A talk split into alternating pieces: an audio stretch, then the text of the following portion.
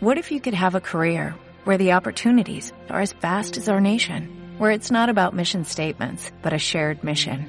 At U.S. Customs and Border Protection, we go beyond to protect more than borders, from ship to shore, air to ground, cities to local communities. CBP agents and officers are keeping people safe.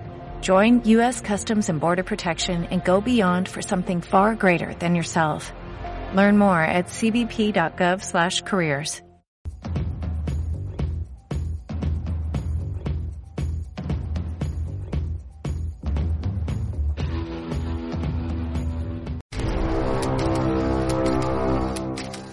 Hoy voy a hacer la crítica a la película Enola Holmes.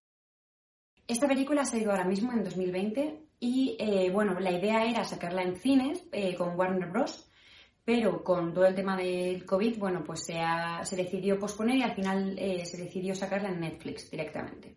Está basado en el libro de una mujer y la historia consiste en una, una niña, una chica, que es la, la hermana, ¿no? que supuestamente desconocida en el, en el mundo de Sherlock Holmes, pues pondría eh, en este mundo que Sherlock Holmes tiene un hermano y una hermana pequeña, que eh, la hermana ha vivido durante toda su infancia con su madre sola, porque su padre, el padre de los tres murió cuando era muy pequeña, y los hermanos enseguida se fueron a hacer sus vidas, entonces, porque son bastante mayores que ella.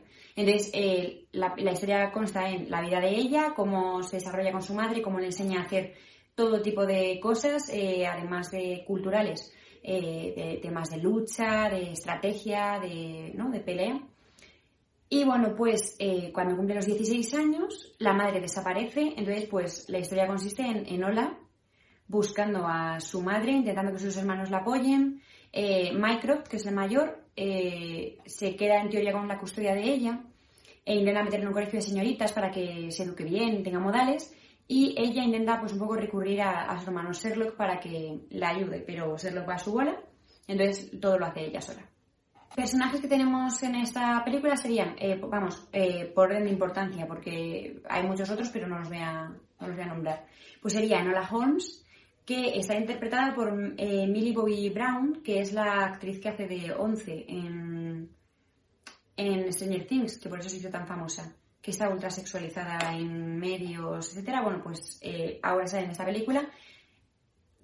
Es verdad que en esta película no se la sexualiza demasiado, pero sí que ella se va dando una idea de que es más mayor de lo que en realidad es.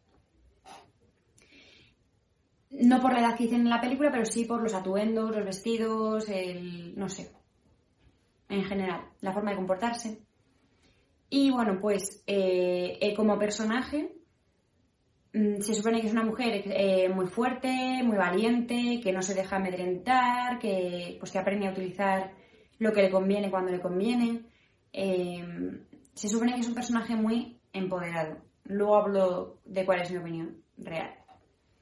Después tendríamos a los hermanos, a Mycroft, que es un gilipollas integral, la verdad es que no hay mucho más que decir sobre él. Es un misógino que lo que piensa es que las mujeres tienen un único propósito en la vida que es casarse, que cree que su madre fue una excéntrica, y punto.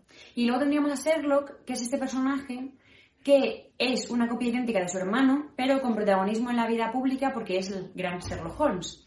Entonces, bueno, pues al final no es sobre cualquier familia, es en Enola Holmes, no todo se basa en el personaje previo de Sherlock Holmes.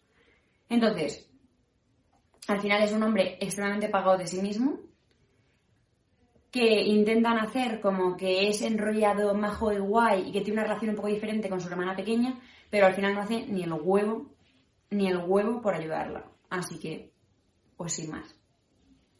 Sin más, totalmente. Se pone un poco como punto de referencia, en teoría, ¿no? De él es el listísimo, entonces ella consigue superarle a él por los pelos, ¿no? Y siempre con este de querer parecerme a mi hermano, ¿no? Es decir, él, es la medida de todas las cosas y ella tiene que mm, conseguir ver cómo hace con esas medidas, ¿no? Con ese androcentrismo. Y luego eh, tendríamos el personaje de la madre, eh, que es eh, un personaje bastante chulo, la verdad, aunque la pintan como una mujer peligrosa y que se le va de las manos eh, sus propósitos. Supuestamente es una mujer feminista sufragista, eh, de las violentas de la segunda, de la segunda ola en, en Inglaterra. No sé, sí me gusta que sea sufragista, mmm, no me termina de gustar las conclusiones finales que sacan. Y mucho menos las frases finales de yo era la que estaba predestinada a hacer algo y al final has sido tú la que ha cambiado la situación en este país. Y luego está el chavalillo este con el que se encuentra, el que tiene títulos nobiliarios. Que es un paz guato, que no sabe nada sobre la vida, mm, que se le presenta como un hombre diferente, más sensible, más tal. La vida real es que se empana un montón, que no se entera de nada de lo que ocurre a su alrededor, y no, y lo pintan como un idealista poco, poco lógico. Luego hablo bien de, este tema. Entonces, son más otros personajes, aquí es donde lo quería mencionar, y es esta serie, en realidad, esta película, perdón, eh, lo que intenta hacer es una película que se sume al carro de, que el feminismo está de moda hoy en día, ¿no? Pero en realidad, para mi gusto, después de ver la película, lo que se me quedó final fue que esta película en realidad lo que han hecho ha sido coger una película de toda la vida y cambiar los personajes femeninos por personajes masculinos. Quiero decir, si cambias a todos los personajes femeninos por personajes masculinos y a todos los masculinos por personajes femeninos, tienes exactamente la misma historia. Es decir, no, no, no han hecho nada diferente. Lo único que han hecho ha sido que el papel protagonista de alguien con aventuras, que tiene muy claro su propósito, sea una mujer, pero que al final tenga que salvar a alguien por amor romántico, porque esa persona no se vale por sí misma, que en este caso es un hombre. ¿Eso es feminismo? Es decir, seguir representando los mismos roles, pero cambiando quién nos interpreta y seguir priorizando eso, ¿no? El amor romántico por encima de eh, los verdaderos motivos de ser o, por lo que se lucha o lo que se hace. Y eso de, decir, me recuerda mucho, ¿no? A los dos hermanos que quieren acabar con su infancia, me recuerda mucho al rollo de la Cenicienta, ¿no? A las hermanastras, ¿no? El, el, no sé, no, no veo que esta película de verdad sea feminista. Para nada. Y luego, de hecho, vamos a ver el tema de, de dirección, producción, etcétera, para ver por qué. Pero bueno, entonces, ¿son machos los personajes tal y como están? Bueno, tienen muchos comentarios bastante surrealistas, como por ejemplo lo de eh, el corsé es un, es un invento para la opresión, pero yo lo considero muy útil. O sea, se revalorizar los objetos creados para nuestra tortura. Eso es desde individualista hasta absurdo. Es como decir, ah, patriarcado, esa te la chupas porque no voy a hacerlo porque me dices tú, lo voy a hacer porque lo quiero hacer yo. Mm, al patriarcado se la suda, porque vas a hacer lo mismo. Y luego el tema del control de, ¿no? del hermano mayor que tiene que meter en vereda a la chica para que, mm, ¿no? que se supone que esto es parte de la, del objetivo de la película, ¿no? Es decir, hacer como lo malo que es, que ella se libera de todo esto, pero bueno.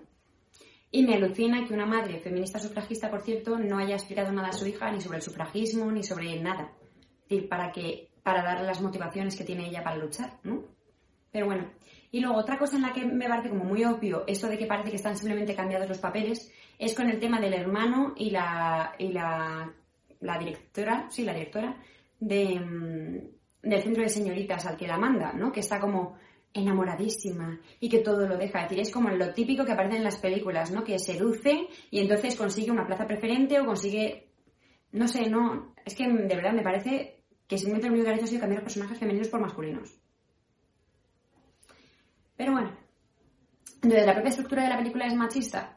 No, como tal, no. Quiero decir, juega a que es lo contrario, ¿no? Pero es que tampoco me parece feminista, como digo. Para nada. Aunque bueno, incluso con el tema de la trama, que al final todo lo importante es el amor romántico, quizás sí. ¿El test de Bechdel lo pasa? No porque solamente aparecen escenas en las que supuestamente habla con su madre, pero realmente no llega a hablar con su madre prácticamente nada en toda la película. Entonces, ¿hay más de dos personajes eh, femeninos importantes o relevantes, protagonistas? Sí. ¿Hablan entre ellas? No. No, no hablan de nada. Decir, una frase que le dice su madre y que ella recuerda no se considera un diálogo. Y la poca vez que hablan, que es al final de la película, hablan de sus hermanos y hablan de el nuevo novio no novio de ella, ¿no? Es decir, que al final no, no hablan de nada, que no sean hombres. Eh, ¿Trata de un niño feminista? No. Por mucho que nos la vendan como una película feminista empoderadora, no. Vale, y vamos a este apartado que me parece bastante interesante, y es, en dirección tenemos a un hombre, y en guion tenemos a un hombre. Es decir, que un hombre ha cogido el libro de una mujer, eh, ha hecho el guion y otro hombre lo ha dirigido. Y luego tenemos en la parte de producción a tres mujeres Eh, entre ellas, una es eh, la actriz principal y otra es su hermana. Eh, y luego un hombre. Es decir, tendríamos a tres mujeres y un hombre. Pero en diseño de producción, es decir, quien decide cómo se va a hacer la producción es un hombre. Así que tenemos en teoría a cuatro hombres, el director, el, director, el guionista, el productor y el de diseño de producción. Y tenemos a tres mujeres, ¿no? Que son las tres productoras. Pero en realidad no hay ninguna mujer en una categoría sola. Decir, las categorías importantes las lleva a cabo un hombre y luego mm, en las categorías en las que hay más de una persona, ahí ya sí es donde están las mujeres. Entonces parece que es más o menos equilibrado, cuatro hombres, tres mujeres, pero el tipo de puesto no. Además me encanta, ¿no? Cuando un hombre guionista es el que hace el guion eh, para una película que supuestamente va a ser, eh, ¿no? Una banderada feminista. Premios no ha ganado ninguno, de hecho la crítica eh, se divide a partes iguales. Y han criticado cosas como que es muy predecible, cosas así. Y luego, en opinión personal, bueno, pues a mí esta película me la, me la me ha hecho mucha, mucha gente que debería verla porque me va a encantar, porque como yo soy tan feminista que me va a gustar muchísimo, no me ha gustado. Es decir, sin más. Es entretenida de ver, pero ya os digo que terminé la película y pensé, ¿qué es lo nuevo que hemos visto? Nada. Nada. ¿Qué tiene esto de feminista? ¿Que su madre le enseña a luchar? Mm, no. Entonces, como Irene, no la recomiendo, pero como canal de feminismo, tampoco. No, no recomiendo esta película.